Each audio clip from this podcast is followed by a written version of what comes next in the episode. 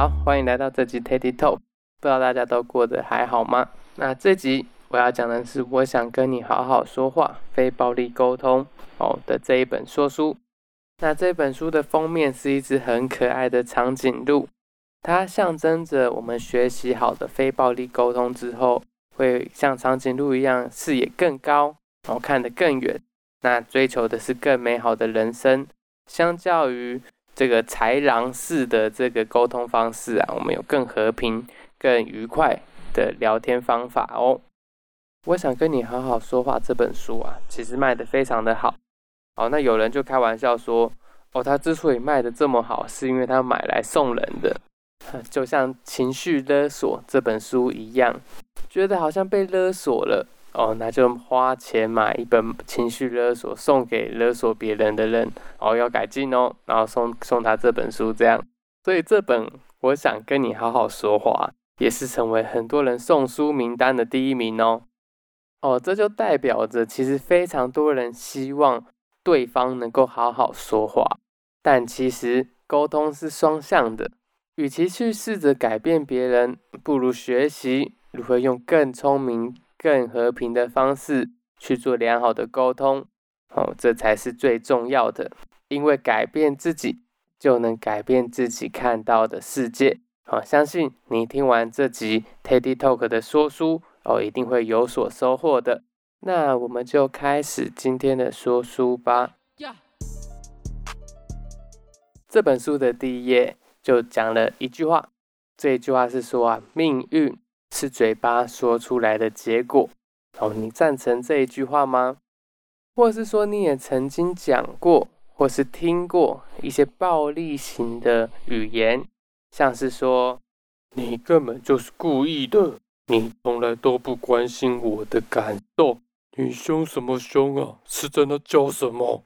好，我们听到了这些锋利的语言啊，往往都会被激怒。哦，那一被激怒啊，就会开始产生冲突。没有人喜欢冲突，可是往往我们因为不自觉的讲出一些话，导致了非常严重的冲突。所以这集 Teddy Talk 分享这本书，我想跟你好好说话。听完之后，你就可以用更和平、更和善的角度去跟人家聊天喽。而实际的做法呢，也非常的简单。我们只需要活用四个步骤哦，就可以让我们的沟通变得更加良好、更加和善，进而改变了我们整个命运呢。在讲这四个步骤之前呢，先讲一个最重要的核心观念，就是我们要有善待身边的人，以及关心自己与身边的人这样子的观念。如果没有这样的耐心以及同理心呐，是很难做这种非暴力沟通的。好，那接下来来介绍这非暴力沟通的四个步骤。第一个步骤是观察，第二个是感受，第三个是需要，第四个是请求。观察是指不能带有个人主观，就是只是评论一个事实，那并且放下心中的成见。第二个感受呢，是要察觉自己真正的感受，以及表达出自己的感受，让对方知道。那再是需要，就是弄清楚自己内心深处真正的需要是什么。那提出一个请求，那这个请求是可以满足你内心真正的需要的。哦，这样讲好像有点太死板了。我套个例子，大家就知道要怎么运用这四个步骤了。哦，假设你的丈夫常常忙着工作，那导致你们都没办法在家里一起跟孩子一起吃饭。哦，你为此非常的困扰，因为感觉家庭永远少一个人，而且最让你头痛的是，不知道要不要等丈夫回来吃饭呢？哦，那这时候就可以运用非暴力沟通的四个步骤了。第一个就是不带个人情绪的观察，嗯，你可以跟丈夫说：“我观察到一个事实，你这个礼拜都是八九点才回家的。”第二个是讲自己的感受，问问看，当丈夫晚回家，我们的感受是什么？我们的感受是不是有一点焦虑，觉得有点紧张？那我们探究一下，这紧张的来源是什么？原来是我们内心有一个需要，那个需要就是他要回来跟我们吃饭嘛，或者说我们内心需要是我们有一个需要一个丈夫陪伴家庭这样子的需要。以及我们需要一个准确的时间吧。我们不知道要不要等你吃饭呢，因此我们弄清楚自己的需要之后，就可以提出你的请求啦。哦，那这样是不是比这个一见到丈夫就开始破口大骂，哦，就开始说这个都几点了还没回来，这样子的讲法还要来的舒服呢？这个案例呢是来自于欧先生奥巴马哦的亲身经历啦。所以其实不管是谁啊，只要有他家庭，都会有这些沟通啊、小误会的小摩擦。所以啊，学了这一套非暴力沟通，是不是可以让我们的生活变得更好？我们的命运是不是也会变得更加的快乐呢？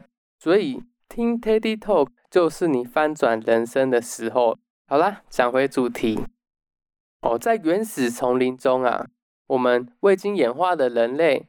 遇到了可怕的恐龙，有什么样的反应呢？是不是就是三个嘛？要么打得赢就跟他打起来，好打不赢就赶快逃走啊！逃不了或是脚受伤了，就倒在路上装死啊！希望恐龙不要发现我们哦。所以啊，我们演化到现在，那只恐龙啊，已经慢慢的变成我们的压力来源。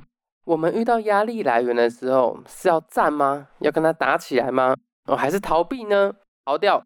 就没事，还是就干脆躺下来装死。所以啊，我们在大脑有一个最原始的这个驱动，最原始的这个判断，就是要么战，要么逃，要么装死。碰到压力来源的时候会是这样。那如果碰到讨厌的人，呃，或是真的有人想要跟你起冲突，或是是要沟通的时候，也会触发我们最原始的机制。那假设一个状况，你跟你的朋友要约去一个地方玩，结果那个朋友迟到了二十分钟，哦，你远远看着他姗姗来迟，然后还慢慢的走，他一到你的面前，你忍不住说了一两句，你怎么这么久才来啊？都几点了？结果他听到你的这个碎碎念，他就不爽了，他开始见笑转生气，哦，回了你一句：“你凶什么凶啊？是真的叫什么？”哦，那这时候你会怎么做呢？哦，根据啊，我们最原始的驱动是要跟他战，跟他吵起来，还是逃跑？哦，马上逃离现场，还是就装死，装作没什么事情发生？哦，如果是你。你会怎么做呢？哦，是不是心里就想起了一首歌，赞吗？赞啊！哦，于是啊，就跟他吵起来了，开始骂，开始像争论节目这样子对骂哦。哦，当然了，这个例子是有一点搞笑啦。要讲是沟通本身就是双向的，我们可以透过良好的沟通去互相理解。那如果透过这样的理解，压力自然而然就会慢慢的释放。我们不需要掉入原始的这种思维，要不要打起来？要不要逃跑？哦，要不要装死？我们可以靠着我们脑袋想要跟人家试出善意这样的思想跟信念，去跟人家做一个交流，去跟人家做一个沟通。语言可以摧毁一个人，但同时也可以让一个人沉浸在幸福中。我们都有力量用语言得到我们的幸福人生。那我们现在就正式的来讲非暴力沟通的四个步骤：观察、感受、需要、请求吧。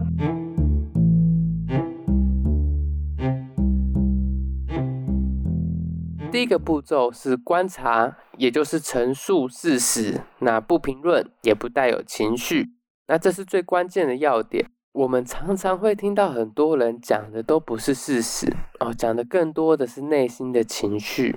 那我以下就举例，那你们可以听哪一些是事实哦，像是说你每次都裤子乱丢，你一天到晚都在打电脑，你又来了又买那些东西，你都不主动一点。这里就要问问看大家，哪一些是纯粹的观察？哦，哪一些是只陈述事实呢？哦，没错，答案是都不是，没有一个是单纯的描述事实。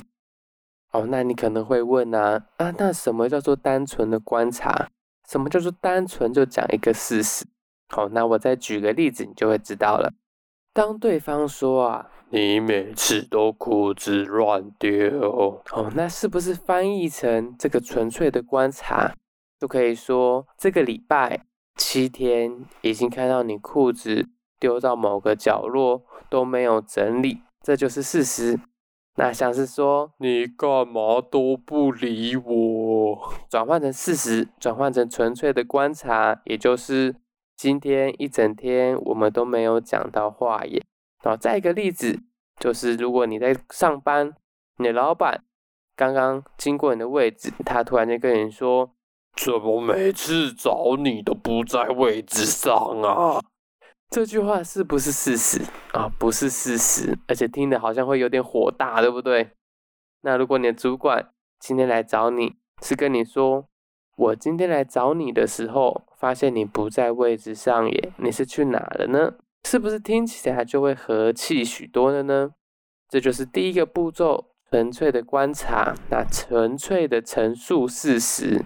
哦，非常多人在第一步骤就卡关了，因为我们就太习惯以前就有的这种模式，先讲一个情绪上面我们认知到的东西，那事实上这样会很无意间的触动别人的敏感神经啊，会突然觉得，哎，你是不是想要跟我起争议呀？哦，那我跟大家分享一个真实的案例好了。哦，某一天我在工作结束，我回到家，呃，全身瘫软。的在划个手机，哦，这时候我的太太看到我在划手机，她就突然间跟我说：“你到底要划多久？已经很久了耶。”哦，那你觉得这是一个纯粹的事实观察吗？啊，我想不是吧？那应该要怎么样转变，怎么样翻译哦，才能变成一个纯粹的观察呢？哦，是不是可以说？今天一回到家，你就坐在位置上划手机，已经划了四五个小时了。哦，是不是听起来就悦耳了一点呢？那如果再加上之后要讲的步骤二，感受，就会变成今天一回到家，你已经划手机划了四五个小时了。其实我觉得有点孤单，因为我很想要跟你分享今天一整天发生的事。哦，整趟下来，哦，是不是就能够避开很多可能会发生争执的语言呢？那接着我们继续来聊聊第二个步骤，感受。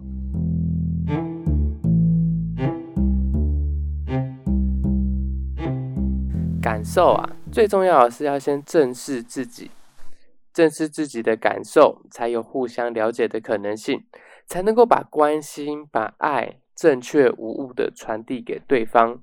啊，这里的感受不是指我们对别人的评价哦，而是自己对于内心状态的陈述。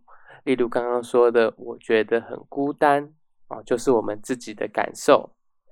那如果说我觉得你对我很冷漠，你都不理我啊，这就是属于别人行为的评断。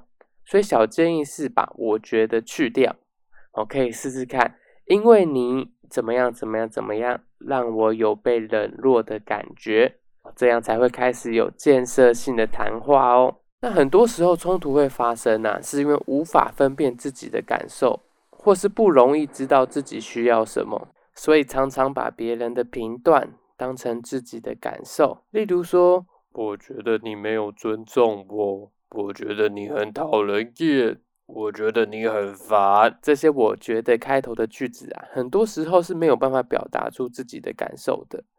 哦，没有办法表达出自己的感受，那对方就很容易误会了。所以啊，与其说你一回到家就在划手机，不如说我其实有被冷落到的感觉。哦，这样听起来是不是就舒服一点呢？那讲完了感受。那就自然而然会有为了这个感受所引起的相对应的需要啦。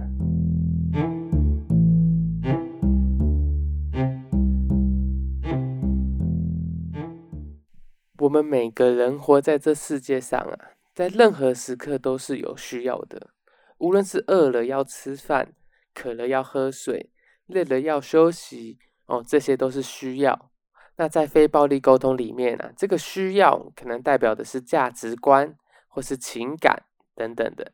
那前面有讲到感受，那我们必须要不排斥的让感受从我们身体流过哦，自然而然就会有相对应的需要哦。这个需要啊，就像跟吃饭、喝水、休息一样，都是很正常的。就是因为有这样的感受，所以有相对应的需要。那一样套用这个滑手机的例子哦，如果我太太是用命令式的语气说：“你现在给我把手机收起来，不要再滑了。”这样就不会达到一个和平的沟通嘛。但如果他了解自己的感受哦，他也了解因为这个感受而引起的需要，他的感受是觉得被冷落，那他需要一个好好的聊天哦。那是不是转换一下就变成今天下来我们都没有讲到话哦这件事实，那我感觉到有点孤单，有点被冷落。那我需要好好的聊个天，我需要好好的分享今天的事情。我们都放下手机好吗？啊，是不是听起来就会更和平了呢？好，那这时候聪明的同学们啊，一定能够知道这个放下手机就是最后一个步骤——请求啦。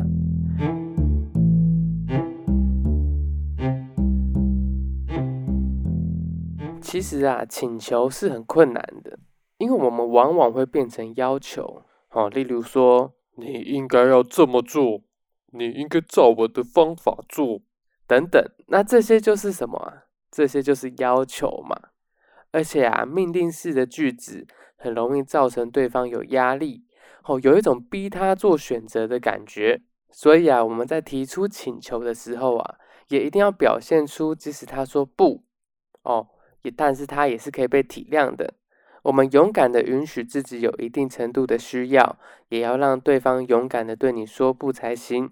因为这是双向的沟通，对方也有对方的感受，自然而然也有他的需要。所以啊，非暴力沟通最重要的是让两方的感受都比较好，两方的需要都有被满足，并且提出一个双方都可以接受的请求，这样才是比较健康、比较和平的沟通方式。这就是我想跟你好好说话所说的非暴力沟通的四个步骤。啊，分别是观察、感受、需要以及请求。而非暴力沟通啊，最重要的核心是关心对方，也关心自己哦。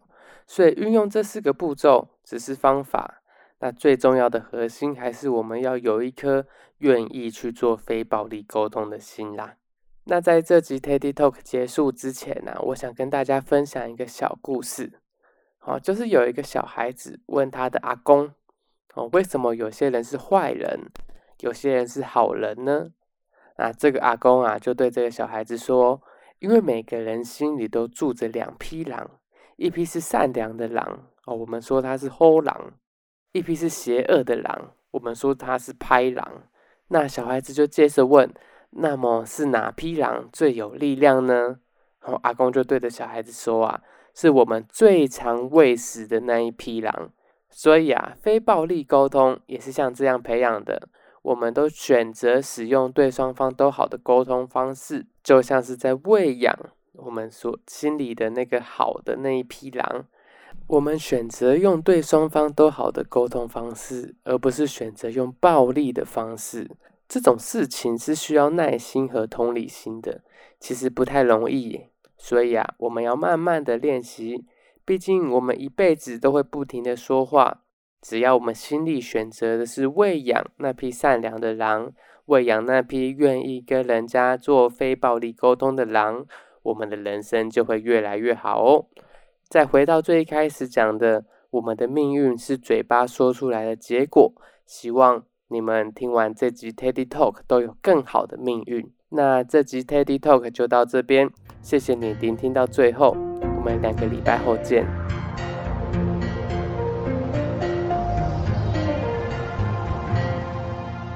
想用一杯老太把你灌醉，好让你再多爱我一点。